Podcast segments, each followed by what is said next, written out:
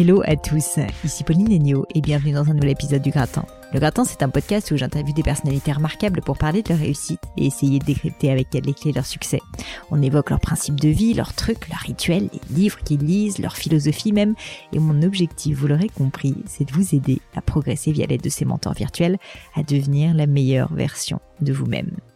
Aujourd'hui, sur le podcast, j'ai le plaisir d'accueillir Stéphane Pernaud. Alors, vous le connaissez certainement pas, mais vous allez le découvrir aujourd'hui sur le gratin. Et vous pourrez d'ailleurs le retrouver, lui faire un petit coucou sur LinkedIn, où il est un peu plus présent. Donc, c'est Steph Pernaud, Steph avec un F Pernaud. Je vous mets en tout cas toutes les notes, les références et également donc le contact de Steph sur le blog du gratin, www.le-du6gratin alors qui est Steph? Eh bien ancien policier du RAID avec 30 ans de bouteille au sein de la police, cet expert en sûreté est aujourd'hui spécialisé en négociation et management de crise. Au-delà de ça, il est aussi fervent défenseur de la méthode TOP. Qu'est-ce que c'est? Des techniques d'optimisation du potentiel créées par le docteur Edith Perrault-Pierre Bref, des outils de stratégie mentale devenus complètement incontournables dans l'armée ou la police, mais aussi chez les sportifs de haut niveau. Donc autant vous dire que Stéphane est quelqu'un d'absolument passionnant. Et durant notre conversation, on a bien évidemment parlé de son parcours, de sa carrière dans le monde policier, parce que personnellement, j'avais strictement aucune idée de à quoi ça ressemble concrètement la vie d'un policier, surtout quand on est dans une unité d'élite comme le RAID. On a parlé de ça donc, mais aussi on a abordé ses conseils en gestion de crise et de négociation, des émotions qu'on ressent en tant que policier du raid lorsqu'on se retrouve derrière la porte qui mène vers une scène d'attentat ou de kidnapping. Stéphane m'a partagé toutes ces années vécues au service de la France et pour cela, je voulais l'en remercier.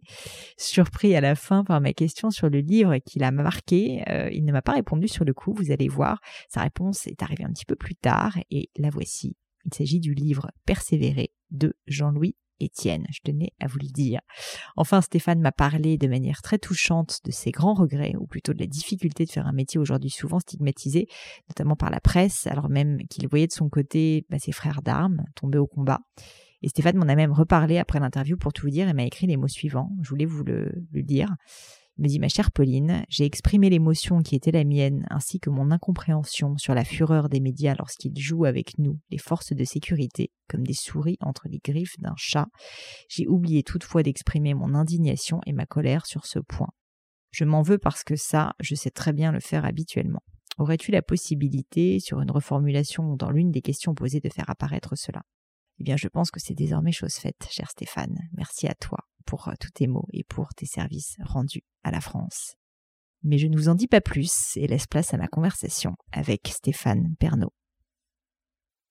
Bonjour Stéphane et bienvenue sur le gratin. Bonjour Pauline, merci. je suis très contente de vous avoir. On va parler de plein plein de choses et euh, j'aimerais commencer. Enfin, je me suis dit quelle, quelle, va être la première question que j'ai posée à Stéphane et au final, je me suis dit il faut quand même que je lui demande qu'est-ce qu'il voulait faire quand il était petit et pourquoi est-ce qu'il est devenu policier puisque vous avez commencé votre carrière comme ça. Donc je commence dans le vif du sujet, vous voyez Stéphane. C'est vrai. Alors quand j'étais petit, je rêvais de devenir un jour grand ça, c'est quelque chose quand même. Euh, oui, à peu près. Par rapport à moi. 1m90 et quelques, et quelques millimètres. Euh, j'avais pas de, j'avais pas d'idée particulière sur un métier. En tout cas, pas celui de policier. De mémoire, c'était plutôt cosmonaute. Ah. Parce que c'était la grande épopée spatiale encore. Et, euh, et c'était quelque chose qui commençait à, à, se faire connaître. Et puis, j'ai finalement, euh, je me suis orienté vers des études pour être prof de sport, prof de gym. Et quand je me suis rendu compte que finalement, prof de gym, c'était des petites semaines vraies, mais dans un monde euh, dans lequel parfois les élèves venaient euh, mm. pour autre chose qu'une vraie passion pour la dimension sportive. Et je, bon, et je me suis donc orienté plutôt vers les métiers de la sécurité, euh, l'armée, que j'ai fait comme appelé du contingent, mais après avoir m'être intéressé à plusieurs préparations militaires. J'ai fait du parachutisme, j'ai fait une préparation militaire marine, un tas de choses comme ça. Et j'ai rencontré plein de gens qui venaient du monde de la police. Mhm. Et notamment des gens qui venaient du monde de la police ou de la gendarmerie et d'unités spécialisées. Et là, je me suis dit, waouh, ça, c'est du très lourd. Qu'est-ce qui vous a marqué à l'époque? Qu'est-ce qui a fait que vous êtes dit justement waouh Des rencontres, des rencontres avec des gens qui étaient l'un euh, membre du GIGN et d'autres des anciens membres du RAID ou des membres du RAID avec lesquels je me retrouvais d'ailleurs en, compétition de tir. Ils étaient bien, bien, bien plus forts naturellement et avec toujours une, une bonhomie, une cordialité et, et, une camaraderie entre eux qui était euh, qui m'avait toujours vraiment euh, subjugué. Et je m'étais dit ça c'est un truc qu'il faudrait que j'essaye de faire. Donc je suis rentré dans la police comme enquêteur, et, j'ai dès lors tout mis en œuvre pour que je puisse avoir le profil sportif, technique, euh, adapté aux, contraintes des sélections, puisque ce type d'unité euh, est sélectionné de manière plutôt très stricte, très sévère. Et voilà, les choses sont faites euh, ainsi au fur et à mesure. Et alors justement, ça tombe très bien, vous me faites une belle transition parce que je voulais parler de la sélection et donc du RAID, dans, que vous avez, euh, cette unité dans laquelle vous, avez euh, travaillé euh, pendant très longtemps. Est-ce que vous pouvez me parler justement de ce processus Bon, déjà pour commencer, qu'est-ce que c'est que le RAID pour les auditeurs qui ne savent pas? Et deuxièmement, j'aimerais parler de ce processus de sélection et ensuite de la formation, des premiers mois, des premières années, peut-être aussi concrètement, comment est-ce qu'on vous apprend à être bah, sur le terrain de l'intervention? Parce que vous avez commencé comme ça. Alors, question plurielle. Euh, donc, me concernant, j'y ai passé 17 euh, années, euh, de 1997 à 2014. Et effectivement, les sélections sont plutôt rudes parce que chaque année, il y a entre 600 et 800 candidats. Ça dépend des années, ça dépend des moments. Euh, c'est très fluctuant tout cela.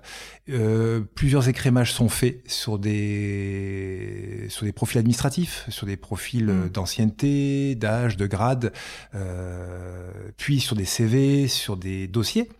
Et ensuite, les gens sont conviés à une demi-journée de pré-test qui consiste à vérifier un petit peu leur capacité physique à endurer la semaine de sélection.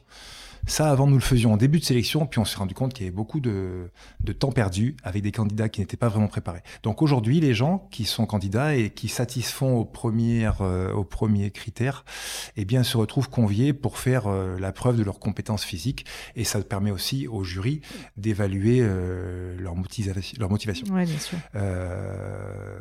bon, je vous passe les tests. Hein, c'est des choses qui consistent en des, en des tests d'effort basiques, hein, course à pied, grimper, etc. D'accord, mais il y, y, a une nécessité même d'avoir une certaine forme physique, enfin, vraiment oui, assez parce importante. Que, parce que vous retrouvez ensuite pendant près de six mois en formation très très intense sur plein de domaines très techniques qui sont d'ailleurs beaucoup moins orientés sur le physique. Il n'y a pas le temps, mm, mm. clairement.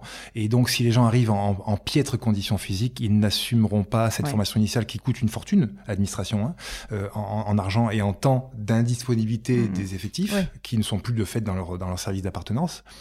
Euh, et suite à quoi les gens sont pendant six mois encore soumis à formation continue.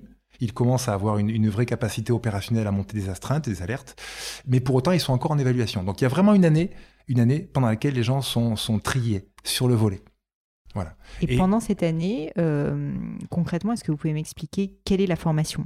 Qu'est-ce que donc euh, justement vous me disiez que c'était pas uniquement physique, euh, qu'il y avait bah, une formation donc ben, pour être pouvoir être d'astreinte comme vous disiez.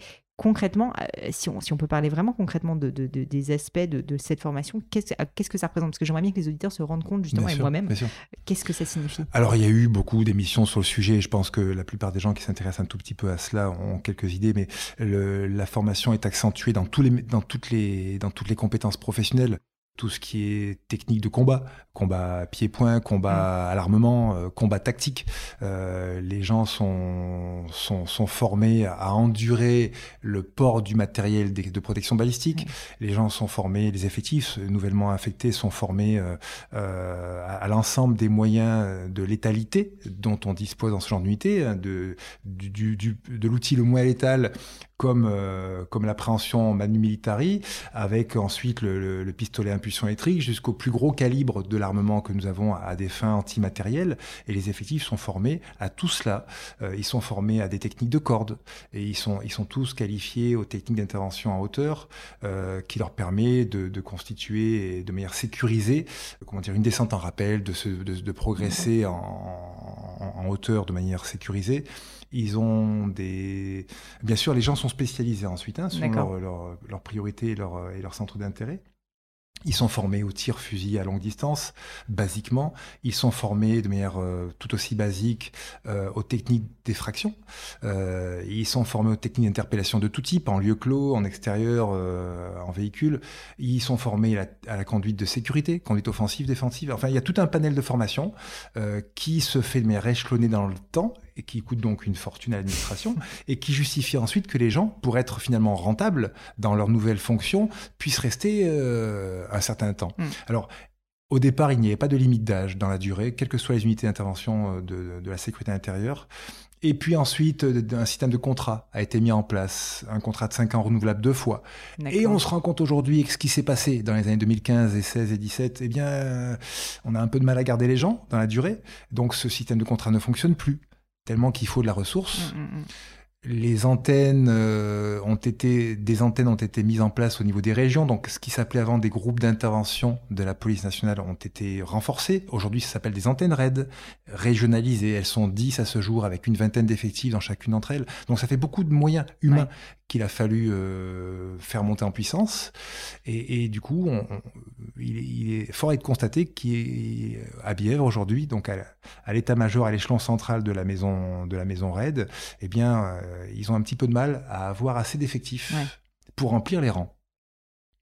en même temps, c'est pas des métiers euh, faciles, même si, même si j'imagine que vous devez quand même. et alors ça, c'est peut-être une question que je vous pose justement, mais il doit y avoir quand même, et ça peut être un, si vous avez un exemple peut-être, mais une, satisfaction et un, au-delà du travail d'équipe, enfin, un sens dans votre travail qui juste, je pense, n'existe pas en fait pour euh, quelqu'un qui travaille pas euh, comme ça pour son pays. Enfin, je veux dire, moi en tant que chef d'entreprise, évidemment, j'ai un sens dans mon métier et je me bats au quotidien, si vous voulez, pour bah, faire vivre ma boîte, mes salariés, etc. Mais je pense que quand on travaille sur ce type de choses, euh, qu'on est sur le terrain, qu'on parfois, bah, en fait, on va interpeller quelqu'un, qu'on va sauver quelqu'un, je peux imaginer qu'émotionnellement, ça doit être quand même assez presque grisant Ou est-ce mmh que justement, au, final, euh, vous vous lassez d'une certaine manière et c'est tellement dur qu'on ne s'en rend même plus tellement compte? Il y a un peu de tout cela. Euh, certains de mes camarades sont restés euh, totalement à leur place et en progressant d'une spécialité à l'autre pendant 20-25 ans. On a quand même quelques, quelques scores très honorables qui ont, pu être, qui ont pu être identifiés ici, et de même chez nos camarades du GIGN d'ailleurs. Hein. Et mais il faut arriver quand même à, se ressourcer et à se renouveler. Parce qu'effectivement, même si c'est un métier formidable avec des moyens quand même considérables hors du commun que nos policiers généralistes n'ont malheureusement pas euh, sur la voie publique, eh bien, il peut y avoir un, un, un, effet lassitude, le cas échéant. Vous vous retrouvez quand même à l'entraînement régulièrement, pour ne pas dire X fois par semaine, et pas que l'entraînement sportif, hein, l'entraînement technico-tactique aussi. Vous vous retrouvez à transporter du matériel, vous vous retrouvez euh, en situation d'adversité. Alors bien sûr, les exercices mis en place par nos camarades du groupe formation sont des exercices euh, où il y a toujours de la bienveillance, mais on, sort les gens en dehors de leur zone de confort. Il faut les amener à progresser, à trouver des options d'adaptation. Du coup, les exercices peuvent être compliqués, complexes. Il fait pas toujours très beau, il peut parfois faire très chaud, parfois faire très froid, et ça peut être en, ambiance humide, de jour comme de nuit. Et donc, vous faites cela avec des moyens d'équipement et de protection balistique qui pèsent très lourd. Un équipier tactique en ordre de marche peut peser jusqu'à 35 à 40 kg de poids de corps en plus. Ouais, c'est énorme. Un exercice, ça reste un exercice, ça reste court dans le temps. Une opération peut durer euh, plusieurs jours. Euh, l'affaire de l'hypercachère, par exemple, euh, souvenons-nous qu'elle est intervenue à l'issue de l'attaque Charlie Hebdo. Ouais, en 2015. Les effectifs des, des, policiers du RAID renforcés par, par une antenne du secteur Est sont trouvés pendant deux jours et deux nuits à rechercher frères Kouachi euh, dans l'Est français, euh, en vain. Ils ont finalement, ces gens-là, été identifiés, localisés euh, du côté de Damartin-Gouel en Seine-et-Marne. Là, fort logiquement, parce que la zone de compétence est gendarmerie, ce sont nos camarades du, GIGN qui ont, pris le relais. Du coup, les gens du RAID engagés sur les deux premières journées de l'opération, les deux premières nuits, après, tout de même, au passage, faut le dire, avoir euh, recherché, forcé des portes, fait des fouilles de sécurité dans des appartements, toujours en imaginant les rencontrer. Mhm. Donc, le job, il est fait en totalité. C'est juste en fermant la porte qu'on se dit, tiens, ils n'étaient pas là. Oui, mais n'empêche que l'engagement physique, technique, émotionnel, il était total. X fois sur ces deux journées-là et ces deux nuits-là. Et vous retrouvez avec des garçons qui rentrent au service après avoir fait le job, un peu frustrés de ne pas avoir finalisé le job, mais c'est le jeu. Mm. Et rappelés, alors qu'ils franchissent les grilles de l'unité, pour aller porte de Vincennes à l'hypercachère. Et là, il faut remettre une pièce dans le jukebox et il faut repartir pour faire un job. Et ce job-là, il est éminemment plus complexe finalement que le job précédent parce que là, il y a des otages, encore plus de 25, euh, des gens ont été tués. Euh, il y a un ou deux types à l'intérieur et, on ne sait où, où ça nous mène tout cela. Et il faut encore trouver de la ressource alors, bien sûr, le collectif, bien sûr, la détermination, l'engagement, l'entraînement d'années, d'années d'efforts euh, permet tout cela. Mais c'est vrai que ce sont des métiers où, l'entraînement est fondamental. Ce sont toutes ces capacités-là d'entraînement collectif, toutes les opérations précédentes qui permettent aux garçons, y compris dans des conditions fortement dégradées ou chaotiques, de faire le job au bout du bout. Oui, de repuiser dans leurs ressources. De repuiser dans les ressources, tout à fait. Mm. C'est hyper intéressant. Vous-même, vous êtes sur le terrain, donc on en a parlé avant de commencer au début de votre carrière euh, dans le raid. Alors, je ne vais pas avoir les bons mots, hein, je vous préviens tout de suite. Je dis terrain, mais en fait, vous m'avez dit un autre mot que je ne connais pas. Oui, j'ai été recruté au départ pour la mission intervention, donc en tant qu'équipier de tactique. Voilà, très Comme la plupart des, gens, des garçons notamment, qui, qui rentrent dans cette unité. Très bien. Donc, concrètement, ça, c'est, comme vous disiez, euh, vraiment, on va, euh, enfin, on est dans l'action. Tout à fait. L'action tactique. Il y en a plein d'autres d'actions. Il y a l'action de commandement, bien sûr, qui est aussi une action tactique. Il y a l'action de négociation, qui est dans une autre logique une action tactique. Il y a nos camarades euh, cynotechniques, qui eux sont avec leurs chiens, eh bien les hmm. yeux, les oreilles et éventuellement une option d'engagement et de diversion, qui est, qui est vraiment euh, redoutable d'efficacité. Il y a nos camarades techniciens qui eux, sont capables de faire progresser des robots, euh, d'aller mettre du son ou d'aller chercher de l'information son, vidéo et autres. Il y a tout cela. Il y a, il y a l'état-major, il y a toute la dimension euh, logistique, il y a tout cela qui fait l'action tactique. Alors bien sûr, tout le monde n'est pas exposé de la même manière. Nos tireurs fusils sont eux aussi engagés, exposés, mais ils le sont à distance, avec une responsabilité terrible, redoutable. Euh, alors oui, effectivement, quand on est à la porte, on est un peu plus dans l'action tactique, semble-t-il, mais je vous prie de croire que, y compris à la négociation, on est dans l'action tactique, d'une autre manière. Ah bah, justement, vous allez m'en parler après, puisque vous êtes passé ensuite de ce côté-là, mais je voulais quand même rester un petit peu dans l'action tactique, justement, sur l'intervention. Euh, est-ce que vous auriez euh, un souvenir ou euh, un moment dont vous pourriez me parler, et pour qu'on vive un petit peu avec vous, je sais que vous allez me dire, on en a déjà parlé mille fois de ce genre de choses, mais je trouve que c'est vraiment intéressant, émotionnellement, humainement, psychologiquement, de comprendre qu'est-ce que vous vivez quand vous êtes à la porte voilà, d'une intervention quelles sont les émotions? Comment, euh, comment vous le vivez? Qu'est-ce qui se passe exactement?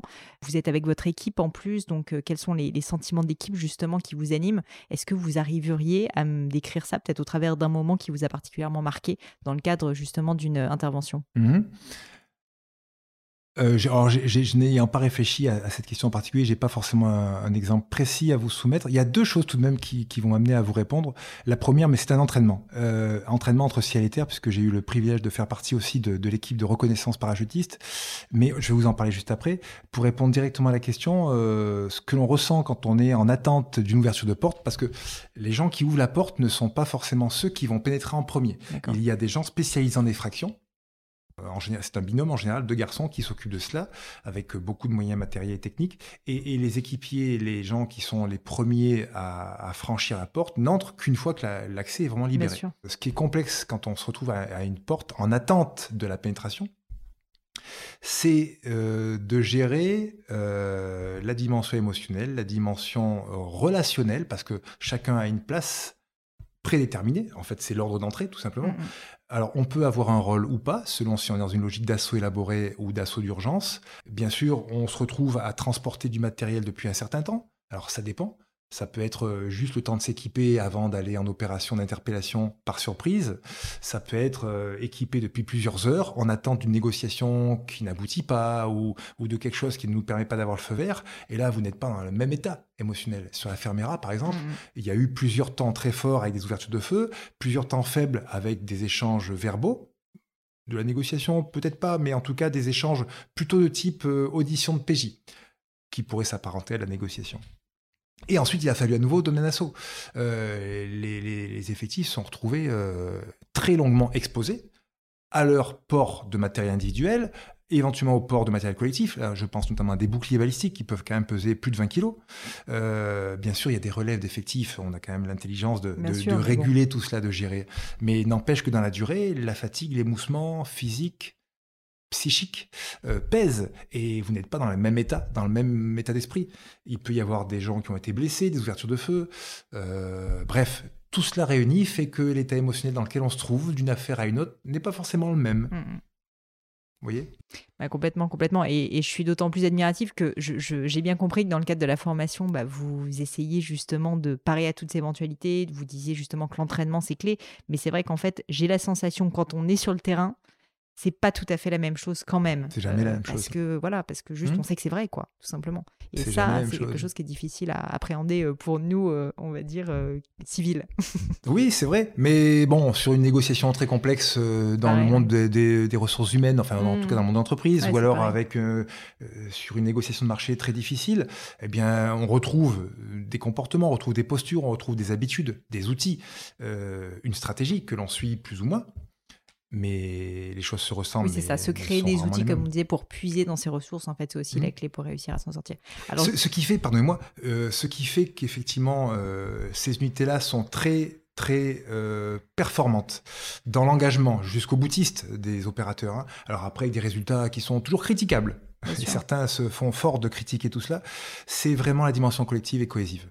Euh, c'est quelque chose qui est soigné au quotidien. Bien sûr, on ne peut pas s'entendre avec tout le monde. On recrute dans ces unités en général des effectifs avec des personnalités assez marquées qui Ouais. peuvent parfois euh, d'ailleurs euh, dérouter au quotidien quand tout va bien, mais c'est canalisé. Il y a- on a quand même des, des- des cadres et, et une direction qui, qui veillent à cela. Euh, mais tous les événements de la vie du groupe et de la vie individuelle sont valorisés, sont marqués. Tous les moments qui permettent de créer du lien Une et de valoriser ce lien, cette cohésion, sont valorisés. Mm. Il n'y a pas une seule opération qui ne se termine pas à un moment donné. Chez Fifi, le restaurateur euh, ami, ami historique de la maison Red, euh, qui nous accueille toujours avec autant de bienveillance, et ça permet de faire du débriefing absolument pas technique, ni même psychologique, mais c'est voilà, c'est c'est une manière de, de revenir aux fondamentaux, de plaisanter, de, de, de sourire, de rire, de se refaire l'histoire, mais sans avoir une, forcément une notion Mhm. d'un déroulé technique. Le débriefing technique se fera à l'unité, à l'issue, a posteriori. Mais voilà, c'est ça, c'est une manière, une fois de plus, de recréer du lien, de faire apparaître des dysfonctionnements, parce qu'il y a toujours des dizaines de dysfonctionnements entre ce que l'on peut imaginer en stratégie et ce que l'on fait sur le terrain Bien ensuite. sûr. C'est rare quand les choses se font comme c'était prévu. Mais je trouve ça très intéressant parce que je sais que vous intervenez aussi beaucoup maintenant pour le monde de l'entreprise, pour le civil. Et Mhm. en fait, ce genre de choses, cette cohésion, cet esprit d'équipe, c'est quelque chose aussi qui est très difficile à créer en entreprise, même si on a un sens commun, une vocation commune. Et donc, euh, bah, ces moments finalement un peu inutiles. Moi, j'ai parlé à beaucoup d'entrepreneurs qui m'ont dit, euh, bah, en fait, quelque chose que je fais souvent, c'est que je déjeune avec mes employés ou avec mes collaborateurs et même on essaye de générer un maximum bah, voilà, d'interactions dans l'entreprise parce qu'en Mhm. fait, juste créer de la confiance, créer du lien, euh, bah, c'est absolument clé pour qu'ensuite euh, les choses, dans les moments de crise, bah, se passent du mieux qu'on peut, du mieux possible. Et donc, euh, je trouve ça euh, très intéressant en fait de voir que vous, vous êtes forcé de le faire parce qu'en fait, vous êtes tellement dans, dans la gestion de crise que vous êtes obligé de, de entre dire, on va dire, de le, bah, de le systématiser. Mais je pense que c'est complètement applicable aussi au monde, euh, Bien sûr, au bien sûr. monde civil. On ne peut piloter un bateau par gros vent que lorsque tous les jours on pilote un bateau, quel que soit l'état de la mer. Euh, on ne peut pas décemment imaginer s'improviser euh, gestionnaire de crise pour le jour où une entreprise vivrait un événement particulièrement grave.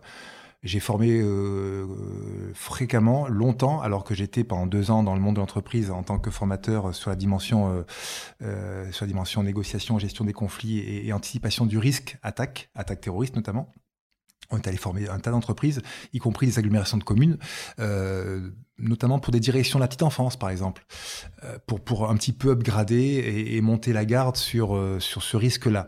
Eh bien, des gens imaginent parfois, y compris dans des grands établissements à forte valeur symbolique, des gens imaginent parfois, parce qu'au quotidien, ils sont DRH ou directeur de sécurité et sûreté, ils imaginent comme ça que le jour J, bah, ils seront à nouveau en capacité de. Vraisemblablement, c'est la Ouais. posture qu'il a leur au quotidien et qui devrait leur permettre cela. Mais, mais pour être vraiment efficace le jour J à l'instant T, encore faut-il avoir semé tous les jours de, auprès de ses collaborateurs Mm. euh, eh bien, une, une forme de, une forme de respect, une forme d'intérêt, une forme d'empathie. Ce qui ne veut pas dire qu'il ne faut pas driver et manager comme, comme cela doit se faire. hein. Mais c'est pas le jour J, euh, alors qu'on est sur le pont du bateau sous un gros grain, que l'on va pouvoir faire adhérer les gens autour de soi. Ouais. Ça sera un petit peu tard. Ouais, le leadership, en fait, vous êtes en train de dire que c'est quelque chose qui se décide. Il y a un travail de fond qui se fait fond. naturellement. Il faut soumettre aussi les effectifs et soi-même, quand on est en charge de responsabilité, à des tests, à des exercices qui permettent un petit peu de vérifier en quelle mesure on est en capacité ou pas d'absorber ce type d'adversité, euh, avec le cas échéant un regard extérieur pour orienter tout cela. Et, et c'est là qu'on qu'on fait des progrès, collectivement parlant, bien sûr. Bon, Stéphane, j'aimerais parler de négociation parce que du coup, vous êtes euh, dans l'intervention au départ au RAID et puis ensuite vous changez de cap enfin un petit peu, mmh. puisque vous passez du côté de la négociation. Et alors juste avant qu'on commence, vous me disiez bon, la négociation, parfois quand on a l'intervention, c'est pas vu euh, comme quelque chose de très concret, de très action. Mmh, c'est vrai. Pourquoi est-ce que vous avez pris cette décision? Alors, euh, mes cinq premières années passées à l'unité euh, n'ont pas été des années très prolixe euh, en, intervention. C'était un temps, euh, euh, on va dire, faible du risque terroriste en France, et mm. c'était tant mieux. nous étions orientés, quant à nous, parce que c'était un choix de stratégie de la direction générale de l'époque, plutôt sur les problématiques corse et basque, mm. et, et, du coup, on était moins focus sur la partie intervention, pure et dure. Bon. Et, les unités territoriales, des bacs départementales et autres, finalement, satisfaisaient ce spectre-là du forcené. faut savoir quand même que euh, jusqu'aux affaires de terrorisme les plus récentes, 8 fois sur 10, quand le RAID ou le GIGN partent en intervention, c'est pour une affaire dite domestique. 8 fois sur 10. C'est quelqu'un, souvent un homme, euh, pour ne pas dire très très souvent un homme, qui a perdu le sens du commun, alors dans une logique de perte ou de désespoir, et qui finalement euh, ne, ne trouve pas mieux comme option de sortie que de prendre les armes. Ah ouais. Éventuellement de manière auto-agressive, et ça se terminerait par un suicide avec plus ou moins d'enjeux et de risques collatéraux. Et on s'est retrouvé à plusieurs reprises engagé sur des risques suicidaires comme ça, mais avec de tels enjeux qui avaient un impact euh, potentiel sur la population alentour, ou alors des gens qui, qui, tirent vers leurs voisins, vers un, ex-conjoint, enfin, etc. On se retrouve avec beaucoup d'interventions, mais qui sont exclusivement euh, dédiées au registre domestique. Voilà. Et, euh, et là, ça fonctionne très très bien la négociation. Alors moi, je me retrouve intéressé par cela parce que finalement, pendant ces premières années où j'étais affecté au RAID, eh bien, il n'y a pas eu énormément d'interventions, sauf dans les années 2001-2002 où là, effectivement, on a pu on a pu redresser le cap statistique des interventions de tout type.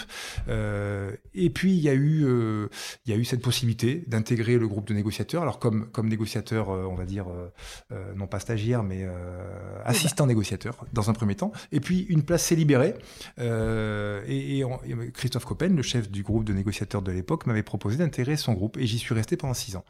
Et, très sincèrement, euh, j'y ai appris énormément bien sûr d'une autre manière que ce que j'avais pu euh, apprendre sur la dimension tactique, mais j'y ai appris beaucoup sur la gestion de, l'autre dans, dans, le registre de, la crise. Et vous, euh, arrivant donc pas du secteur de la négociation, une question qui m'intéressait, c'était de vous demander qu'est-ce qui vous a le plus étonné quand vous avez commencé justement à apprendre euh, à négocier Parce que on a tous cette image du négociateur euh, qui euh, bah, va arriver un peu gros bras et essayer de bah, trouver la meilleure porte de sortie, va essayer de close the deal, comme ils disent en anglais, enfin essayer de, voilà, de gagner finalement. Et au final, je me demandais si c'était une vision qui était juste, ou peut-être que c'est autre chose d'ailleurs que vous pourriez me dire, mais est-ce qu'il y a des éléments, soit dans le cadre de ce que vous avez appris pour négocier, et d'ailleurs j'aimerais bien après qu'on parle un petit peu d'éléments concrets, les auditeurs, mais qu'est-ce qui vous a le plus étonné au final dans le cadre de ce que vous avez appris en tant que négociateur? Euh, cette nécessaire coordination entre l'action tactique et l'action négociation, qui se fait d'ailleurs au, plus haut niveau de l'unité, hein, entre le, chef négo et le, chef tactique, et sous validation du chef de crise, qui est le chef de l'unité d'intervention. Et, euh, en fait, ce qui, a, ce qui, a, pu me surprendre, moi, venant de l'intervention, c'était le regard que pouvaient porter mes camarades, notamment sur les entraînements, parce que on a fait l'effort, régulièrement, on fait l'effort sur les entraînements je ne parle pas d'entraînement tactique de manière, on va dire, séquencée ou analytique. Je parle des, exercices beaucoup plus globaux. Régulièrement, on s'inscrit dans une logique de négociation, quitte à arriver avant nos camarades pour ne pas que l'action de négo vienne peser sur le temps de l'entraînement ou de, ou de l'exercice tactique. Mais euh, j'ai eu un petit peu de difficulté au départ à me retrouver à la voix Mm. dans une posture et un rôle qui n'était pas du tout celui pour lequel j'avais intégré l'unité quelques années plus tôt.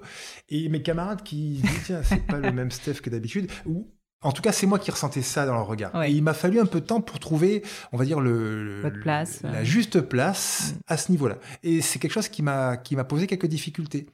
Vous vous retrouvez au départ, puisque j'ai été intégré au, sein du RAID comme, comme effectif, on va dire, euh, de base. Hein. J'étais, j'étais enquêteur de police. Je ne suis pas rentré comme cadre.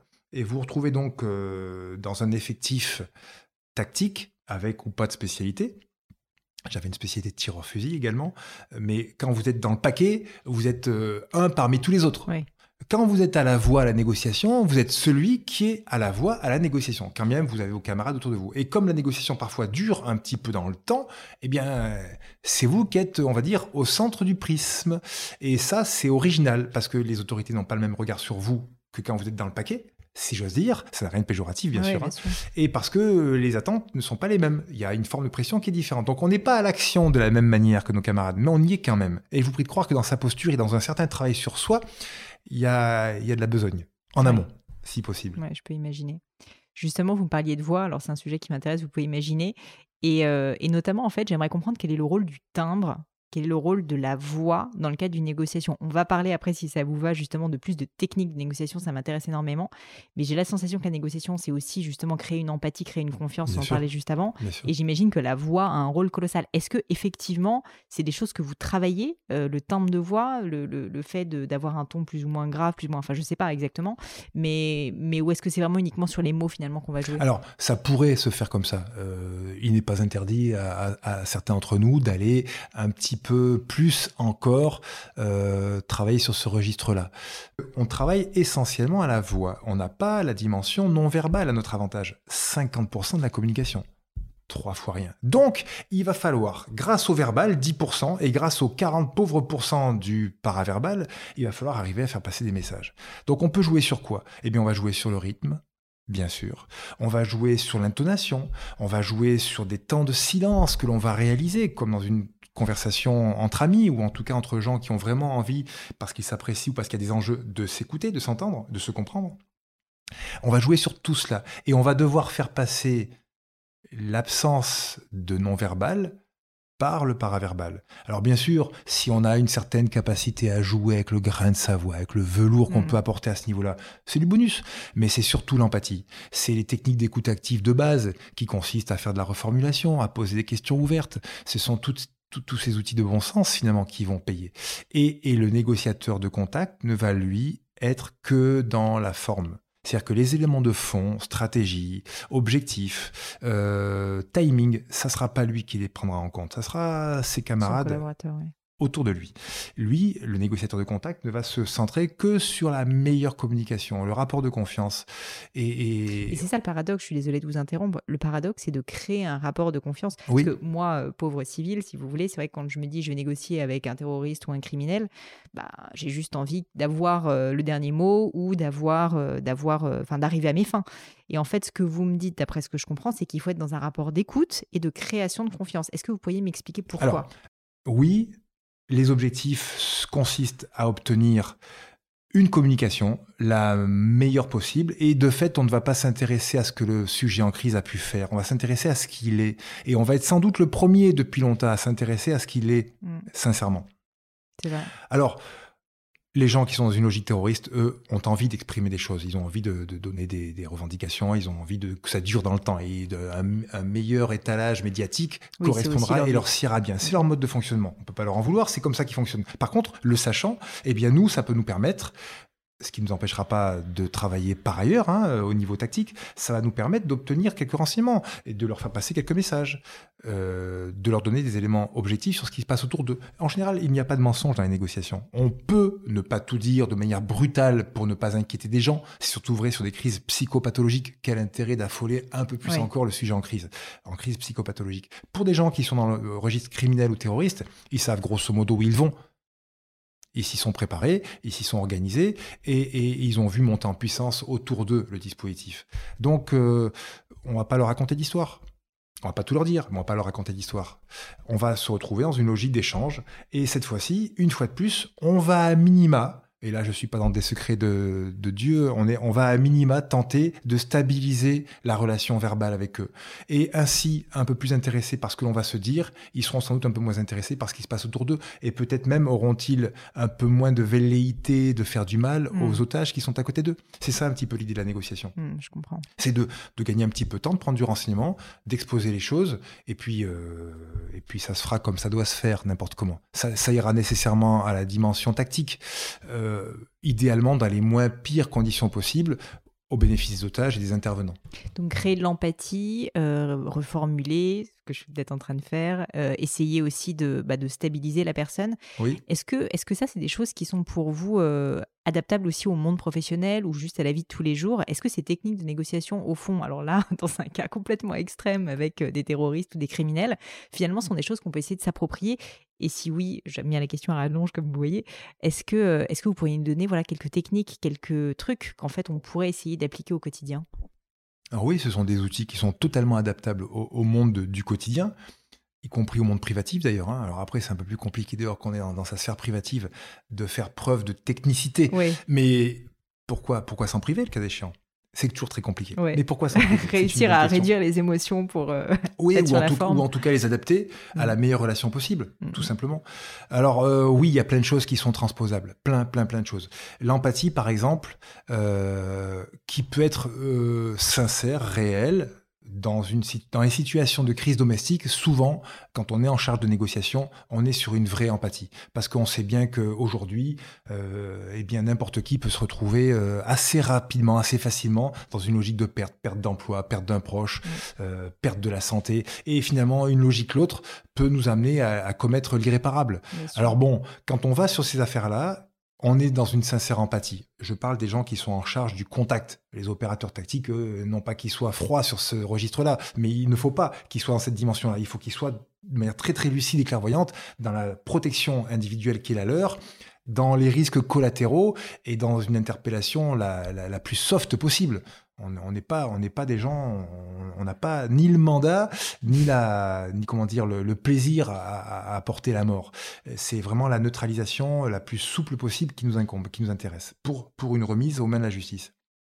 Donc, dans la plupart de ces, de, ces affaires dites domestiques, euh, on, est sur de l'empathie sincère. Là où c'est un peu plus compliqué, c'est vrai, c'est sur les affaires de terrorisme. Parce qu'il y a de la négociation, contrairement à ce qu'on peut penser. Il y a, sauf sur les affaires excessivement violentes et brutales et très courtes dans le temps, mm. notamment l'histoire qui s'est passée à Nice le 14 juillet 2017. Euh, non, il n'y a, pas, a pas de temps faible, donc il ne peut pas y avoir de négociation possible. Mais sur la plupart des autres affaires qui ont eu lieu, il y a eu une forme de négociation, voire une négociation avancée qui a pu durer dans le temps.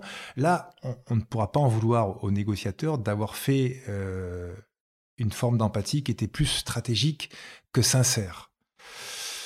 N'empêche que les comment dire, le, mode opératoire est le même. On va quand même s'intéresser à la personne, on va quand même tenter de créer un rapport, non pas de proximité, mais un rapport de confiance. On va expliquer à la personne ce que l'on peut lui apporter. Et puis, euh, c'est gagnant-gagnant, puisque finalement, l'autre va pouvoir, en gardant un peu la main et en gardant un peu du temps, pouvoir faire de la communication autour de son acte. Maintenant, au niveau stratégique, ça n'est plus forcément aujourd'hui quelque chose de souhaité.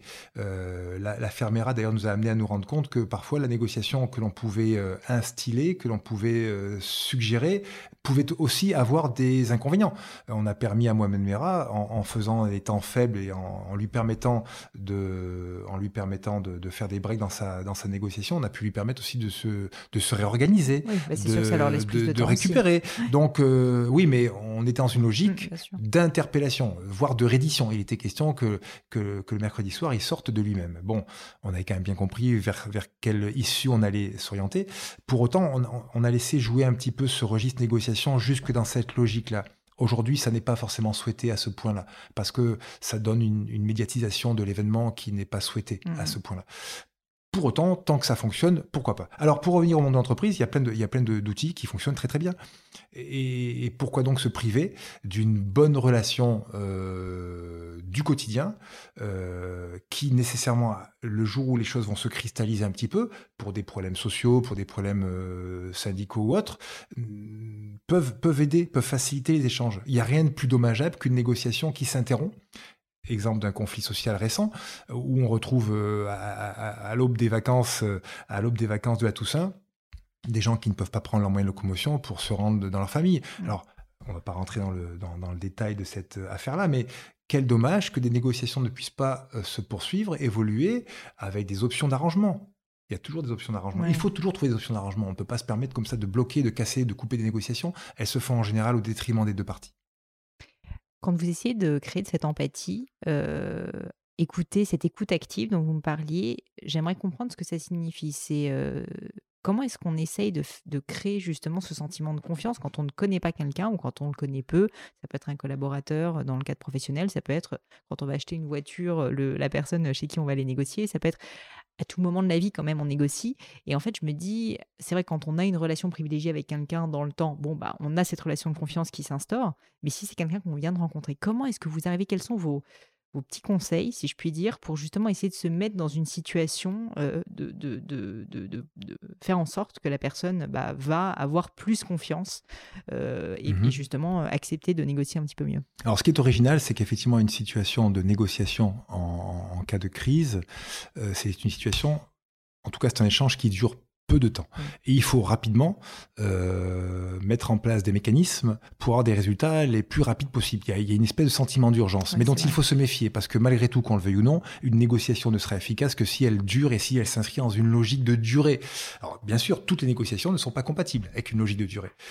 Alors, on va préparer le premier contact. On va le préparer conséquemment pour, euh, pour ne pas dire, alors c'est presque caricatural, mais on va presque rédiger l'entame du premier contact, tellement qu'on a rarement l'occasion de faire une première bonne impression. Il n'y a qu'un premier contact. Il n'y a qu'un premier contact, il faut pas le viander celui-là. Il faut vraiment pas le louper. Parce que il va, il va, il va coller autrement tout le long. Surtout quand euh, le contact finalement va être bref ou court dans la durée. Maintenant, euh, dans le cadre d'une entreprise, vous pouvez arriver un jour et ne pas être super en forme et, un petit peu, euh, euh, comment dire, oublier celui-ci ou celle-là et ne pas lui faire les, les salamalek d'usage, on va dire. Et ça n'a rien de péjoratif, je vais vous expliquer pourquoi après. Euh, on, vous en voudra pas parce qu'on vous connaît d'habitude. Là, sur une situation aussi courte et brève que celle-là, et on, on peut pas se louper sur ce premier, sur ce premier contact. Euh, j'ai un ami, euh, Messaoud, qui se reconnaîtra peut-être ici s'il écoute ce podcast, qui, lorsqu'on se voit, et malheureusement on s'est pas vu depuis assez longtemps, mais c'est pas grave, c'est systématique. Quand on se voit, il me demande systématiquement des nouvelles de ma petite femme, de mes enfants. Et le petit Arthur, il fait toujours du karaté, etc. Et, et ça dure ce premier contact-là, alors qu'on se connaît. C'est pas indispensable. Ça dure, allez, une, voire deux minutes. Et ton papa, comment il va, etc. Et je ne peux pas, moi, par effet miroir, ne pas lui demander comment ça mm. va de son côté. Et on se met en phase, tout simplement. On se met dans les meilleures dispositions d'échange. Quoi qu'il advienne. c'est presque une, mise en état, en fait, de ensuite bien collaborer, bien tout communiquer. À fait, tout à fait. Mm. Alors, bien sûr, on serait capable, et on, on a pu en faire la preuve à plusieurs reprises, s'il faut d'une simple tape amicale se mettre tout de suite au boulot, évidemment. Je suis pas en train de vous dire qu'à chaque fois que les équipiers du raid se croisent et qu'il faut partir en intervention, ils passent un petit quart d'heure à se saluer, à se dire bonjour. Mais, mais tous les moments du quotidien qui sont des moments normaux et qui permettent ce type d'échange-là, il faut les valoriser. Parce que c'est dans ces moments-là que les meilleures relations vont s'instaurer et que l'on saura sur qui on peut compter ensuite. Donc quand on dit que la confiance met énormément de temps à se créer, que c'est par petites touches, c'est vraiment vrai. Oui, alors sur une négociation de crise criminelle où on n'aura pas le loisir d'aller longuement dans la durée, il va falloir être beaucoup plus efficient et beaucoup comment plus vous faites? Eh bien, eh bien, on va donc privilégier ce premier contact-là. On va rassurer la personne, on va lui expliquer, on va se présenter. Bonjour monsieur, bonjour madame. Enfin, madame, c'est assez rare. J'ai pas souvenir d'avoir fait une seule fois. bonjour monsieur, je m'appelle Stéphane, je suis officier de police et, et je viens parce que quelque chose de grave s'est passé autour de chez vous, monsieur. Comment est-ce que vous allez? Comment vous mmh. sentez-vous? Comment vont les gens qui sont avec vous? Pourquoi? Parce que pour une fois, par rapport aux, X primo-intervenants qui ont pu peut-être tenter une prise de contact, quelqu'un va s'intéresser à ce qu'ils sont et à ce qu'ils et à ce qu'ils ressentent. Je me présente, je lui demande comment est-ce que je peux l'appeler, et je lui demande comment il va c'est juste un peu original et un peu novateur dans la relation euh, de crise dans laquelle il s'est installé. Alors bien sûr, il y a une réponse ou il n'y en a pas. Mais cette première entame-là va être dans cette, euh, dans cette veine-là. D'accord? Euh, Ensuite, je vais lui expliquer ce qui se passe dehors. Voilà, monsieur, il y a dehors des policiers, il y a des pompiers, des gens peut-être ont été blessés. Je vais bien me garder de lui dire, monsieur, c'est pas bien ce que vous avez fait, c'est pas un jugement de valeur, on n'est pas là pour ça. On lui explique ce qui se passe et on lui explique que personne n'entrera. Personne ne sortira, mais personne n'entrera. Et, que je vais donc être celui grâce auquel le groupe d'action, le groupe d'intervention n'entrera pas. Je vais, je vais tout mettre en œuvre et je m'y engage et je vais le réitérer cet engagement-là. Je vais tout mettre en œuvre. Je, je dis je, c'est de circonstance. Bien sûr. C'est je. Mais oui, il faut que ça soit incarné quand même. Et oui, bien sûr. Et, et, et, on va faire en sorte, effectivement, que ça se passe comme ça, dans les donc meilleures vous conditions êtes son possibles. aidant, en fait. Vous Tout êtes à fait, son- tout à fait. Et on va le réitérer à plusieurs reprises. On, on veut qu'il s'en convainque. Et on va lui, lui montrer que c'est vrai et qu'on est là pour cela, pour l'aider. Alors bien sûr, il y a toute cette, cette équation de confiance avec, avec de l'indulgence, avec de la bienveillance. Et à chaque fois, on va d'un contact à l'autre euh, compléter le rapport de confiance. On, on- on va, on va épaissir le lien. S'il y a quelque chose sur lequel je peux m'appuyer un petit peu parce qu'il y a une similitude dans l'âge, dans ce qu'on a pu faire, dans ce qu'on a pu vivre, je n'en priverai pas. On va, on va faire du lien, on va épaissir ce lien autant que faire se peut. On a peu de temps encore une fois, donc il faut qu'on soit très, comment dire, très efficace rapidement. Et c'est en quoi C'est en cela que l'équipe va nous aider. On a sur l'organisation d'une cellule de négociation des panneaux de situation qui nous permettent de mettre en avant les choses positives que j'ai pu faire, que nous avons pu faire par rapport au sujet en crise, d'accord? Les renseignements qu'on a pu collationner pour être réactif, pour être capable d'être rapidement opérationnel et, et performant. Mais performant dans les deux sens du terme. Et donc, en Ça n'est pas une manipulation, une négociation. On est clairement dans un rapport de confiance. ouais, c'est ça que je Il n'y a pas de mensonge. Parce qu'on se met les pieds dans le tapis quand on va au mensonge. On va chercher à, non pas édulcorer, mais on va chercher à, à- à désépaissir la dimension grave des faits. Pas à peine de dire à personne, ouais, ce que tu as fait, c'est juste terrible, c'est gravissime. T'as- Non, bien sûr, c'est terrible, il le sait. Euh, parfois, on entend des gens en exercice qui disent, ouais, non, mais rassurez-vous, monsieur, vous irez même pas en garde à vue. Non, on peut Non, pas décemment dire ça. Quelqu'un qui a blessé d'autres gens, qui a mis des coups de fusil en l'air, même a pas eu de blessé, nécessairement, à la suite, c'est quoi? Ben, Ça sera l'interpellation.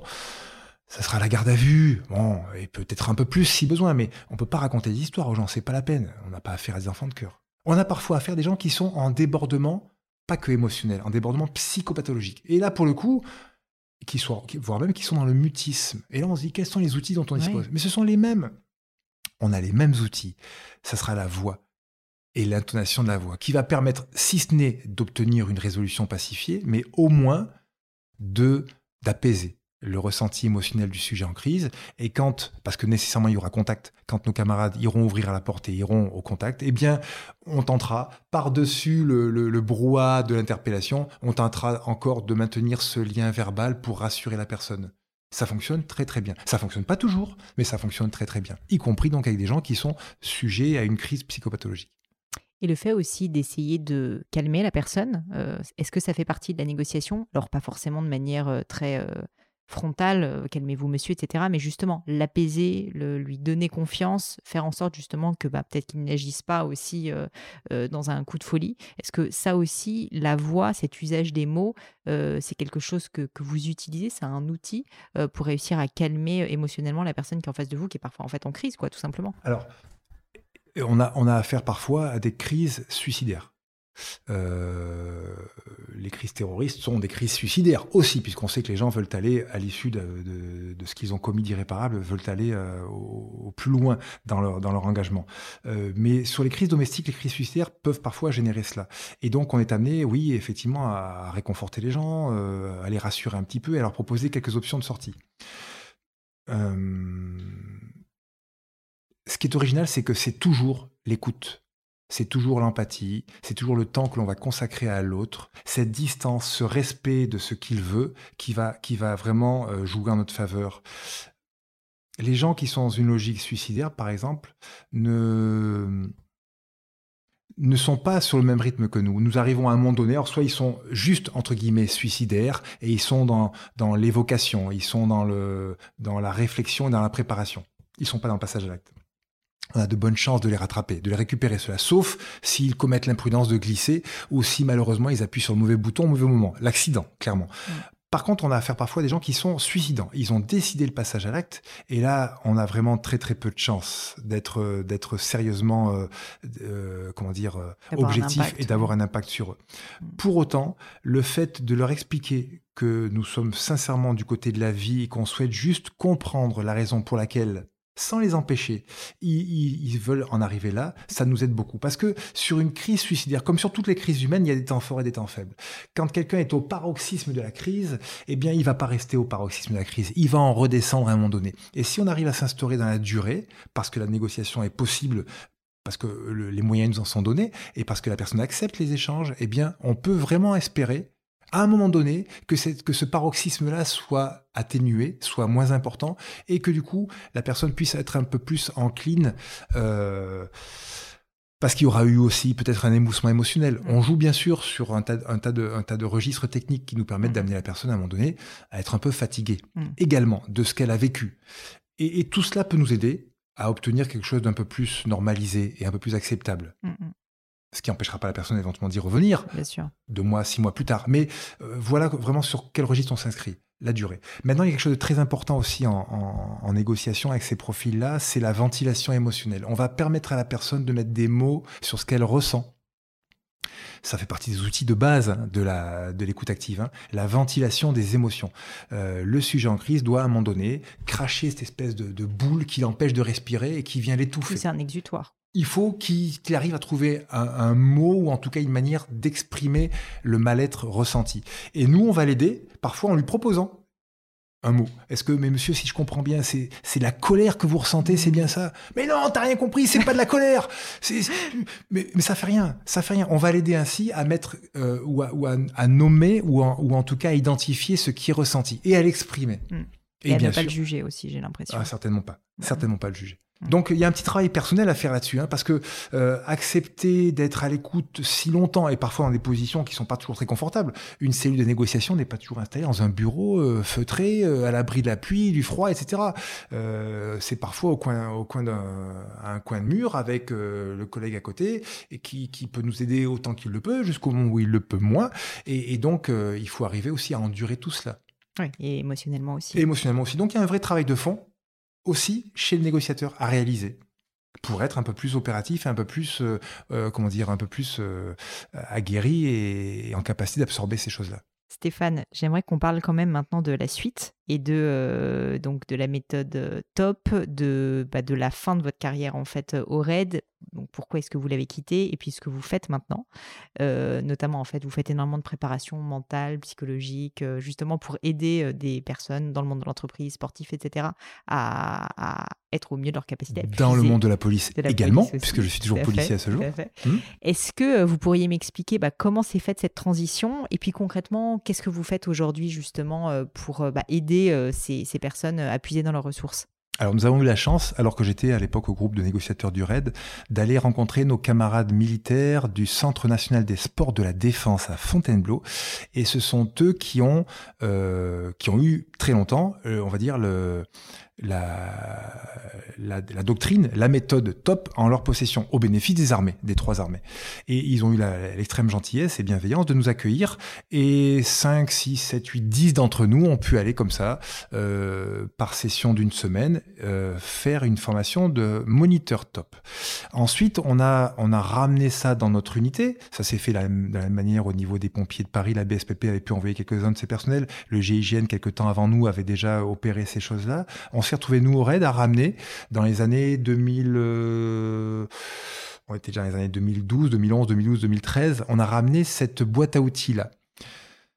Alors, de manière un petit peu surprenante, ça n'a pas remporté un grand enthousiasme au départ. Parce que euh, quand on parle de préparation mentale aujourd'hui, eh bien, même si tout le monde s'accorde à dire que dans une performance, allez, allons sur le sportif, puisque, mmh. puisque c'est quelque chose qui parle à peu près à tout le monde, euh, quand on va vers une performance, le mental, tout le monde s'accorde à penser que c'est au moins un quart, euh, un tiers de la performance. Entre le, la préparation physique, la préparation technico-tactique et la préparation mentale, le mental, c'est, c'est à peu près un tiers. C'est ce que les gens pensent. Euh, des études assez sérieuses ont pu attester que c'était au moins 50% de la performance. 50%, de, la performance. Et parfois on se dit, enfin c'était le cas à l'époque, vu le temps qu'on passe nous, opérateurs du RAD, quelle que soit la spécialité, dans l'entraînement physique, l'entraînement technique, l'entraînement opérationnel, est-ce qu'il reste un peu de temps pour préparer le mental. Alors oui, bien sûr, quand vous allez sur le ring, on a des gens chez nous qui sont qui sont excessivement performants dans tous les sports de combat. Quand vous allez euh, sur des exercices héliportés, quand vous faites du parachutisme, du tir de précision, quand vous allez sur tous les exercices que l'on vit au quotidien, quand vous tapez la bourre avec des camarades euh, à courir, quelle que soit l'épreuve que l'on se donne, que l'on s'impose, on fait aussi du mental nécessairement. Mais c'est pas tout à fait, c'est l'aguerrissement, c'est du conditionnement. Euh, la préparation mentale dont on parle là, elle est quand même un petit peu plus fine et elle vise euh, à faire de l'imagerie mentale et à se visualiser de manière positive en train de réussir certaines tâches, tâches techniques, tâches euh, domestiques aussi, le cas échéant. On Mhm. peut se retrouver à vouloir préparer une échéance importante que l'on souhaite vivre pleinement avec ses proches et arriver en fin de semaine avant ce fameux week-end en, est- en s'étant libéré l'esprit de toutes les contraintes professionnelles qui pourraient venir empeser le bon déroulé du week-end. Bon, tout le monde sait faire ce petit travail, euh, on va dire, d'imagerie mentale qui consiste à, faire la part des choses et à se projeter dans une situation que l'on souhaite ardemment. Mais il faut être honnête, le temps que l'on consacre, que l'on, que l'on consacre à cela, il est très Il est faible. il est très faible. Mm. Et du coup, on se retrouve euh, d'une logique l'autre à, à mélanger un peu tout ça, le pro avec le perso. Et moi-même, d'ailleurs, je suis certainement pas un exemple de tout cela. Comme quoi, la marge de progression est grande pour tout un chacun. Quand même, on est en charge de la transmission de ces outils-là. Ouais, ouais. Encore faut-il ensuite c'est appliqué à soi-même régulièrement, très régulièrement. Et pour tout, pas que pour le professionnel. Et ça permet effectivement de mieux fonctionner. On, arrive ainsi à, être un peu plus efficient sur le temps que l'on compte consacrer au pro, sur le temps qu'on compte consacrer au perso, sur la posture, sur la communication. Euh, en tant que négociateur, c'est vraiment un travail que l'on doit faire, que l'on se doit de faire. Quand on s'adresse aux gens, il faut qu'on soit toujours sur cette notion de vigilance. Euh, tant l'effet miroir est fabuleusement efficace ou contre-productif.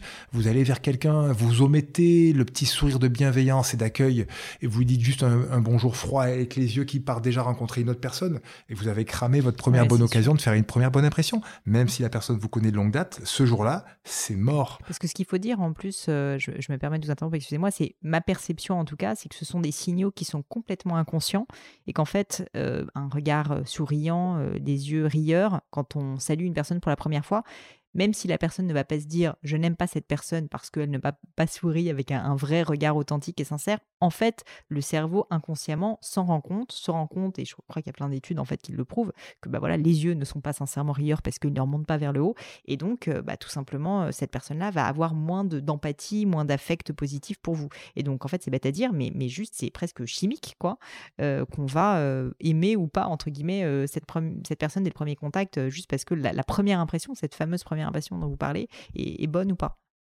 Ça se travaille aussi. Ça se travaille aussi, cette attention qu'il faut consacrer aux autres dans son environnement. Alors oui, il y a du chimique sans doute, mais pas seulement. Il y a aussi une forme d'attention et on peut effectivement passer du temps. On, on se doit quelque part de consacrer du temps. Avant une réunion, par exemple, vous arrivez dans une réunion dans l'état émotionnel de celle de laquelle vous venez de sortir il y a 10 minutes et ça s'est pas super bien passé, vous n'allez pas être dans les meilleures conditions possibles pour absorber cette nouvelle réunion. Euh, Quand on, peut être effaré, il m'est arrivé euh, très fréquemment de rencontrer des médecins, euh, des médecins généralistes sur la thématique de l'inobservance dans le suivi du traitement des maladies chroniques. Mm. Et on se rend compte que certains médecins généralistes, ils n'ont pas le choix, ça n'est pas de leur fait, reçoivent parfois euh, une cinquantaine de patients par jour.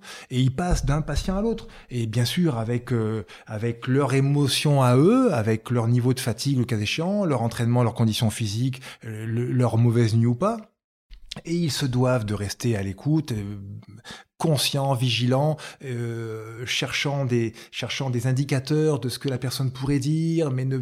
Bon, c'est pas facile, c'est pas facile. Et j'ai un jour, je m'en souviendrai longtemps de cette expérience-là, enfin c'est pas une expérience, c'est un, c'est une anecdote, euh, sur l'une des, réunions que, j'animais, une des conférences que j'animais, j'ai un médecin, un vieux monsieur qui se lève en disant, moi monsieur, j'ai 74 ans, j'exerce toujours le métier de médecin et j'en suis très heureux, et je vais vous faire sourire sans doute entre chaque patient. Je prends quelques instants. Je me lave les mains, j'ouvre ma fenêtre et je fais des flexions. Je fais une vingtaine de flexions. Alors bien sûr, tous ces camarades qui ont, qui ont hurlé de rire, ça a duré. Bon, enfin, c'était assez inattendu comme réflexion devant tout le monde sur ce, sur ce parterre-là. Et en fait, euh, mais euh, il a raison, ce monsieur-là, de entre chaque entre chacun des patients, entre chaque entre- histoire, de, de, de faire une espèce de refresh pour se recentrer sur lui, au travers de quelques exercices respiratoires, finalement générés par des flexions euh, sur place, hein, le simple fait de, s'oxygéner un petit peu en ouvrant la fenêtre. Et quand il recevait, en tout cas c'est ce qu'il nous a dit, et, on ne peut que le croire, quand il se recevait un nouveau patient, eh bien c'était avec la même fraîcheur quasiment qu'en début de journée. On, se prête à rêver. On, on, aimerait effectivement tous pouvoir bénéficier de ce type de ce type d'accueil. Et oui, il y a, y a, sans doute ce travail-là qu'il faut consacrer, qu'il faut se consacrer, qu'il faut se donner, ce temps qu'il faut se donner, parce qu'on ne peut donner que ce que l'on a. Si on est fatigué, si on est excédé, si on n'est pas en mode euh, fraîcheur intérieure, eh ben, eh ben, dans l'échange que l'on aura ici ou là, euh, on risque d'être un petit peu pauvre. Oui, c'est sûr. Et donc aujourd'hui, justement, vous animez des conférences, vous aidez aussi donc euh, policiers, euh, des, vous m'avez parlé aussi, je crois, de, de, du monde militaire, du monde de l'entreprise aussi, sportif, etc. Est-ce que vous auriez, sans dévoiler, euh, on va dire, quoi que ce soit de, de secret, mais est-ce que vous auriez quelques conseils justement pour passer dans cet état un peu plus de performance, de prise de conscience, et puis dans un état justement de, enfin, pour être capable de changer d'état, quand on sent qu'on est pris dans euh, une émotion, quand on sent que bah voilà, on a enchaîné cette réunion et qu'on en a une autre juste derrière et qu'on veut justement réussir à, à, shifter, à passer d'un état à un autre, vous en avez beaucoup parlé de ce changement d'état, comment faire justement, si on peut donner un conseil vraiment concret aux auditeurs, pour réussir à, se bah, resetter, comme vous avez dit, hein, comme si on appuyait sur un mmh, bouton, mmh. merci, stop, on passe à autre chose, pour repartir à zéro et se dire, ok, c'est bon, ces émotions-là, je les mets de côté, comment est-ce que je passe à autre chose? Alors c'est assez simple ça consiste basiquement, ça peut consister basiquement à fermer les yeux. Alors bien sûr, encore faut-il s'isoler un petit peu de son environnement sonore et, euh, vivant. On peut, on peut, difficilement dans une réunion, dès lors qu'on est en prise avec d'autres personnes, fermer les yeux et puis s'isoler. C'est un peu, ça peut, ça peut ne pas être bien perçu. Encore que si c'est si c'est annoncé. Oui. Et, dès lors que les gens dans l'entreprise euh, ou dans le monde que l'on vit auront, auront conscience de ces phénomènes-là, ça, ça pourrait être accepté, ça n'a rien de ridicule. En clair, ça vaut la peine de s'isoler quelques instants, fermer les yeux basiquement, se centrer sur soi et, et faire quelques exercices respiratoires de manière un peu amplifiée. Il faut savoir que la respiration que l'on pratique à cet instant précis tous les deux, Pauline, vous et moi, elle est de l'ordre de 15% de sa capacité respiratoire maximale. Alors pour ce que l'on fait, pour l'activité qui est à note tout de suite, ça suffit largement. Mais dès lors qu'on se doit de faire appel à des ressources cognitives et qu'il faut être un peu plus en efficience, surtout si la nuit a été mauvaise ou le repas un peu trop lourd, ou si euh, on sort d'une situation où il y, avait quelques embarras ou quelques, quelques contradictions et frustrations à absorber, ça peut ne pas être suffisant. Donc, basiquement, s'isoler un petit peu, se mettre en mode euh, intérieur, si j'ose dire, pour respirer de manière amplifiée. Ça peut se faire euh, à voix basse et discrètement. On amplifie un petit peu le temps d'inspire, par le nez et on expire éventuellement par la bouche de manière prolongée et si possible de manière plus longue que le temps d'inspire. On peut même faire un petit temps d'apnée poumon vide. Et là, on est tout simplement sur le système parasympathique avec le nerf vague. Ça, ça, ça, nous vient de, du cerveau reptilien que nous avons toujours au fond de nous et qui nous permet de manière euh, automatisée à œuvrer sur le rythme cardiaque et sur le ressenti émotionnel mm. grâce à l'outil respiratoire. Alors il y a un tas de méthodes de respiration qui se trouvent ici ou là.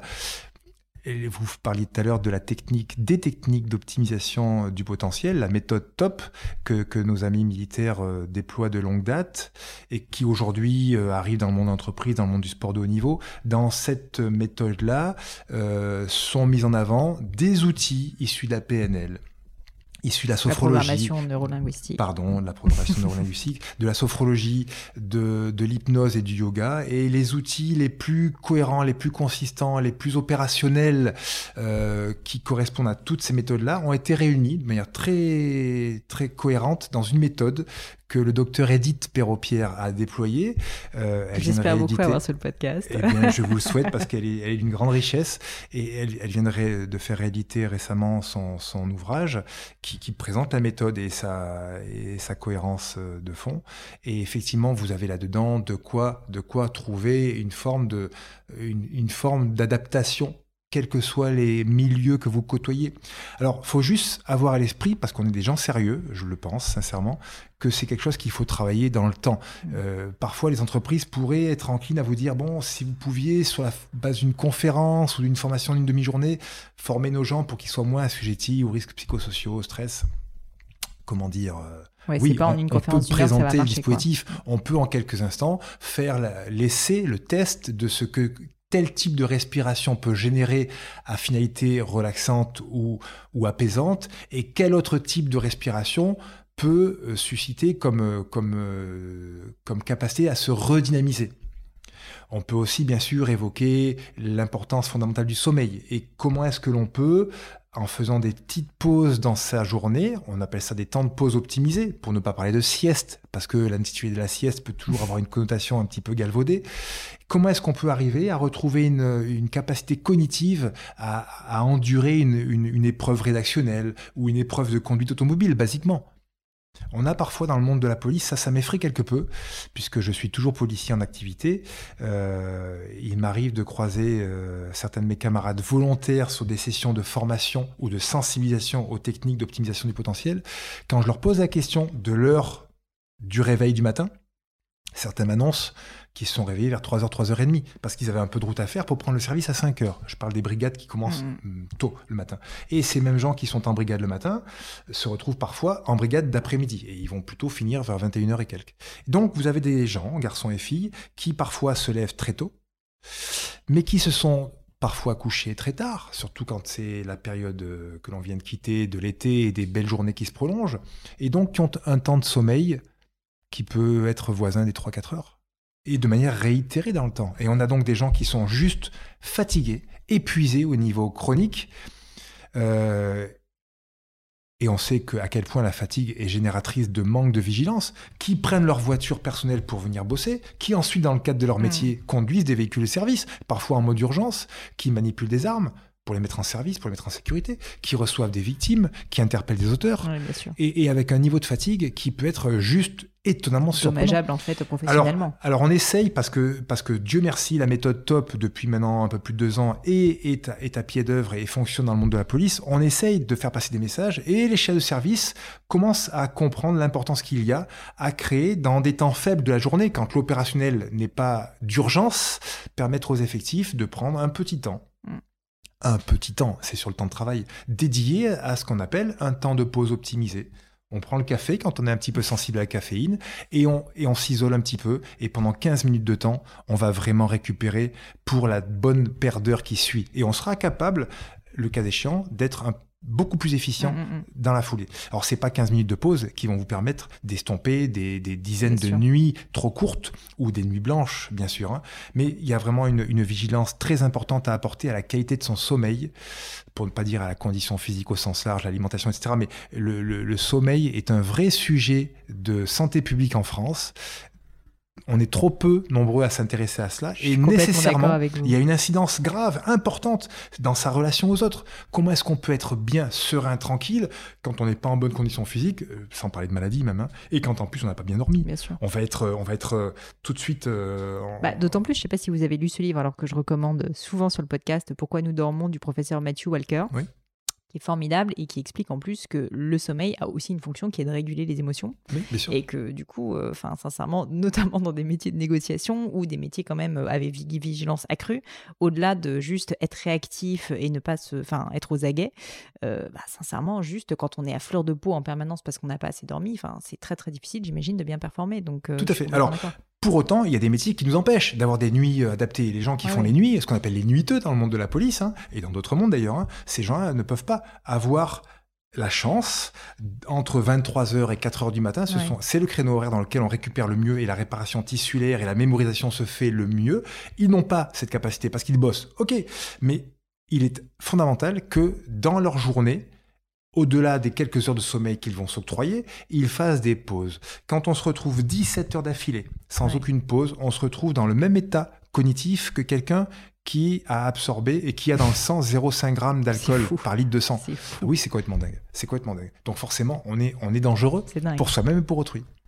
Hyper donc, intéressant. Donc, euh, ce que nous apportons avec cette méthode des tops dans le monde de la police, c'est aussi ces conseils de bon sens. Ce sont des techniques, bien sûr, et, majoritairement des techniques qui permettent la visualisation mentale, qui permettent de se projeter positivement dans des actions, préparation d'un concours, d'un examen, euh, préparation d'une intégration euh, à une unité particulière. Euh, ou juste euh, d'une réunion importante. tout à fait. Mmh. Et ces outils-là, sur euh, la durée de formation initiale qui est proposée, sont, sont vus, sont apportés, sont appréhendés, sont mis en situation, et ça permet aux gens, objectivement, sous réserve qu'ils fassent l'effort de se les approprier à titre personnel. ça n'est pas de la magie, encore une fois. Ça leur permet d'être beaucoup plus résistants et d'avoir beaucoup plus de, de capacité à endurer l'adversité de notre quotidien. Mmh, mmh. Pour terminer, Stéphane, parce que le temps passe, j'aime bien poser quelques questions assez personnelles euh, sur la fin, mais je vous rassure, ça va bien se passer. Euh, des questions, vous pouvez y répondre longuement ou de façon courte, c'est comme vous voulez. Euh, une question, par exemple, c'est l'une des plus grandes peurs que vous ayez eues et comment vous l'avez surmontée? Alors, c'est un exemple que j'ai failli vous citer tout à l'heure quand vous m'avez proposé de vous raconter ce que j'ai pu vivre à, l'ouverture d'une porte en tant qu'opérateur tactique. en fait, je me suis retrouvé avec mes petits camarades chuteur euh, de l'équipe de reconnaissance parachutiste du RAID, on s'est retrouvé sur le premier saut de nuit saut en chute libre que nous avons fait euh, sur la plateforme de saut euh, dans l'Oise, ça s'appelle, ça me reviendra. on se retrouve donc après deux semaines intenses de, de formation à la chute collective avec des équipements donc avec du matériel à transporter, on se retrouve de nuit à sauter. Et on, est, on est donc une, bonne quinzaine dans un twin hauteur, et on est à 3800 mètres, et on va pour le premier saut. Et en fait, l'information de la vitesse du vent, c'était la plateforme euh, de saut de Péronne dans l'Oise. Et on se retrouve en fait à, le, largueur, notre formateur qui est un ancien des forces spéciales des commandos marines, euh, reçoit mal l'information du pilote de l'avion et en fait on a une vitesse de vent qui est bien bien trop importante pour que l'on soit en sécurité et on se retrouve tous à faire notre saut en chute libre hein. alors l'équipe officielle si je veux dire dont je, dont je ne faisais pas partie à, l'époque avec son son équipement configuré, configuré conditionné dans une gaine c'est un sac à dos avec différents équipements, donc euh, quelque chose qui pèse une quinzaine de kilos. Donc eux, ils partent en premier, et puis nous, on va dire les, réservistes, les, gens, euh, les supplétifs, on saute juste après eux. Et on se retrouve en chute libre, sans aucune incidence à cause du vent. On, a bien, bien sûr, le, le, paraclub dont la piste euh, d'envol est, allumée en bas. On voit bien l'usine Bonduel, on appelle ça la carrosserie, qui, qui est largement éclairée en bas. Et on se retrouve à un moment donné sous voile, face au vent, à reculer. On a des voiles qui sont des voiles écoles qui permettent le transport de matériel un petit peu lourd. Nous-mêmes, on est, on est en équipement. Du coup, on a des voiles qui ont très peu de finesse pour remonter contre le vent. Et on se retrouve en fait en marche arrière face ah à la lumière qui est de plus en plus lointaine. Et je vous prie de croire que sous voile, on est, on est en équipement radio et on est donc en communication radio les uns avec les autres. Et là, je vous prie de croire que, me concernant, je me suis dit, peut-être pour la seule fois de ce temps que j'ai passé en cette magnifique unité, mais qu'est-ce que je fous là à cet endroit-là, en nuit noire, je ne sais même pas où on va se poser les uns les autres, et on va droit, on va, on va droit au, au carton. Et en fait, on s'est tous posés, pour finir la petite histoire, on s'est tous posés en sécurité, avec beaucoup de chance, bien sûr. Hein parce que parce que parce que l'espace était relativement relativement euh, libre et, vaste. Mais oui, ça a été l'une des grandes peurs que je me suis faite à l'instant. Je peux comprendre. Et je m'en souviens très très bien de ce moment-là. On a eu la chance de vivre d'autres sauts ensuite dans d'autres conditions mieux passées, beaucoup plus euh, confortables. un moment difficile, un moment de doute, un échec peut-être aussi que vous pourriez nous partager, tout simplement parce qu'en fait je trouve que c'est souvent des moments euh, d'enseignement très mhm. forts. donc s'il y a quelque chose qui vous vient à l'esprit et que vous pourriez le partager, ça serait formidable. Alors oui, des moments d'échec, j'en ai plusieurs parce que à, mon grand âge aujourd'hui, un peu plus de la cinquantaine, forcément j'ai vécu plein de choses et toutes ne se sont pas passées comme je l'imaginais. Des échecs personnels, euh, des échecs professionnels. Euh, un en particulier plus qu'un autre, euh, je vois pas tout de suite. Euh, j'ai quitté l'unité parce que j'estimais avoir fait le tour. C'était temps. Il était temps. Il était temps, c'est vrai, au bout de 17 ans. Je suis parti ensuite, j'ai eu l'opportunité de partir en ambassade euh, en Centre-Europe pour une, fonction à responsabilité. Et je me suis retrouvé donc loin de mes pères dans les mois qui ont suivi mon départ. Et je les ai vus à la peine à absorber les différentes actions terroristes qui ont justifié leurs interventions réitérées. Et peut-être ma grande peine, ça a été de me rendre compte à quel point certains médias ont pu, euh, ont pu comme ça cruellement tailler dans le vif sans discernement. Euh, il y a un peu d'émotion dans ma voix, mais c'est vrai que c'est absolument insupportable de voir sur une émission de télévision très sérieuse diffusé par France 2 et qui, qui vous, amène à penser que les garçons qui ont opéré ici et là ont fait à peu près n'importe quoi, avec quelques arguments à l'appui qui sont des arguments, bien sûr, qu'on peut, qu'on peut mettre en avant parce que ce sont des choses qui ont été, qui ont été données comme information, mais qui ont été complètement galvaudées, retirées leur contexte. Et c'est assez, ça fait mal de se rendre compte que vous avez des camarades qui sont allés au péril de leur vie, euh, sortir des gens de situations absolument euh, terribles Certains ont été blessés, euh, plus ou moins sérieusement, et au final, on se fait laminer. Euh, on est peu de choses dans ces métiers-là, et on a, on se doit de beaucoup d'humilité, mmh. tellement que vous pouvez être euh, très fort un jour parce que les médias vous encensent et puis le lendemain vous faire euh, vous faire laminer parce que finalement euh, l'opération ne s'est pas passée comme prévu. Ma grande hantise quand j'ai appris ce qui s'était passé à l'hypercachère, puisqu'on était en temps réel grâce à, nos médias qui sont très très performants aujourd'hui, c'est que certains des otages qui ont été tués auraient pu l'être par des balles des opérateurs. Parce que dans la vraie mécanique d'une d'un échange balistique, bah, une munition qui part ici peut ricocher là et arriver euh, et toucher un otage euh, déjà blessé ou déjà mort, le cas échéant. Hein. Mais certains se seraient fait bon, comment dire, euh, se seraient fait fort de, de faire connaître l'origine de la munition. Donc oui, on, on, fait un métier particulièrement exposé dans ces unités et, et je veux rendre un grand hommage à mes camarades eh ben je, j'étais heureuse en tout cas de vous avoir sur le podcast pour que vous rendiez cet hommage. Et puis, euh, je vous le rends aussi puisque vous avez quand même œuvré pour ça pendant 17 mmh, mmh. ans. Donc, euh, c'est bon de le rappeler. Une maxime ou des mots de sagesse que vous aimeriez nous partager sur un domaine quel qu'il soit, personnel, professionnel, euh, quelque chose qui vous vient, un message que vous avez envie de faire passer? On passe peut-être pas assez de temps au quotidien à, travailler sur soi et ça manque un jour ou l'autre on, met tous autant qu'on est. Et je fais partie de cela, hein, parce que je fais partie de, des, gens qui fonctionnent comme tous les autres. Et je le déplore parfois et on me le fait remarquer. Hein. Et du coup, on, oublie les fondamentaux, et notamment l'instant présent. Peut-être effectivement consacrer un peu plus de temps euh, à ses proches, consacrer un peu plus de temps à, soi-même pour être en, phase avec ses valeurs. Déjà, c'est quelque chose d'important. Et euh, oui, j'ai deux, trois maximes à l'esprit, mais... Euh, La force de la cité, je crois que c'est Thucydide qui disait cela il y a maintenant très très longtemps. La force de la cité n'est ni dans ses vaisseaux, ni même dans ses remparts, mais dans le caractère de ses citoyens. J'aime beaucoup cette maxime, effectivement. Eh ben, je, comprends, je comprends. La dernière question, les livres que, qui vous ont le plus marqué, que vous auriez envie de recommander, des livres ou peut-être des films ou des documentaires ou peu importe. Mais en fait, les personnes qui écoutent le podcast sont des personnes qui aiment beaucoup apprendre, je mhm. crois. Et s'il y a quelque chose qui vous a marqué, que vous auriez envie de partager, voilà une lecture par exemple, ben, n'hésitez pas, c'est le moment.